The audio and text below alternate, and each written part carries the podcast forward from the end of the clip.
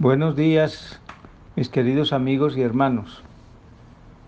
Hoy es un día maravilloso porque es la víspera de Shabbat, el día del Creador, la cita que Él nos hizo al día siguiente de crear al hombre.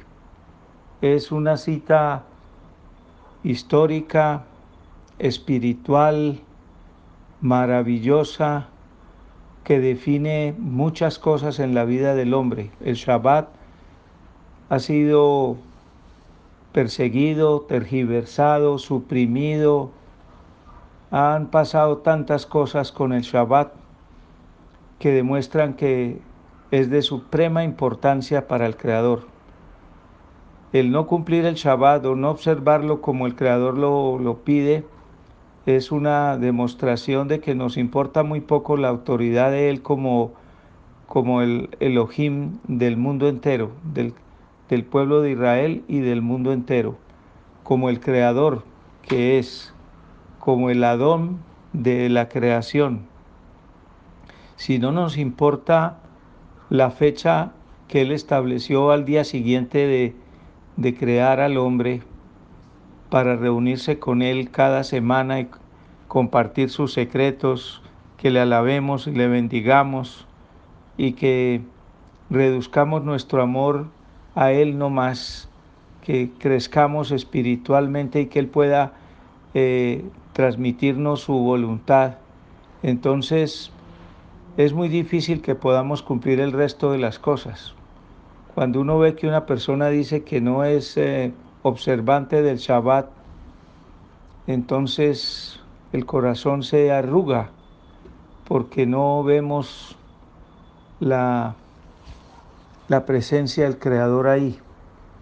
Si yo amo a una persona como el Creador, que me dio la vida, que la sostiene en su mano derecha, que me ha dado todo lo que tengo, mis padres, la especial escogencia, me marcó para Él, me dio mi pareja, mis hijos y todo lo que tengo, y no soy capaz de corresponderle apartando un día para Él, es muy triste la situación espiritual.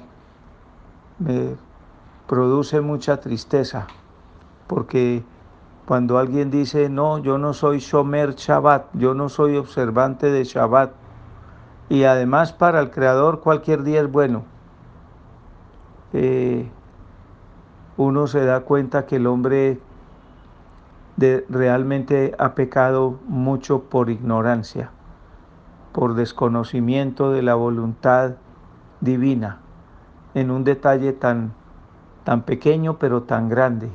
El Shabbat es la reina, el Shabbat sostiene el mundo, el Shabbat es el sello indeleble de la sumisión y la obediencia con la Brit Milá y la obediencia de sus mandamientos, pero el principio de todo es el Shabbat. Por eso cuando se fundaron las religiones, lo primero que hicieron fue sacar el Shabbat de, del medio y pusieron el día, por ejemplo, una religión que, que, es muy grande en el mundo, escogió para, para el día de su Señor el domingo, el Dominus Day, el Day, el día del sol, porque su Dios era el sol y se generalizó en el mundo. Y la semana para las personas termina el domingo y empieza el lunes, para las personas gentiles, para los que dicen que aman al Creador y que escuchan su voz y que tienen el Espíritu Santo revoloteándoles encima de la cabeza. Pero no se dan cuenta que en todas partes de la Biblia, aún eh, de otras religiones, el Shabbat sigue siendo el día del Creador, la cita, la santa convocación. La palabra santa, que también fue tergiversada, significa una cita apartada. Santa es apartado, kadosh, en hebreo. Entonces, cuando el Creador aparta una cita para nosotros, eh, es una falta, por lo menos, por lo menos, lo mínimo de descortesía con el Creador. No me importa que me cite, puedo ir cuando yo quiera, lo busco cuando a mí me, me, me mi Espíritu Santo me diga, esa es la excusa. Y como me da lo mismo que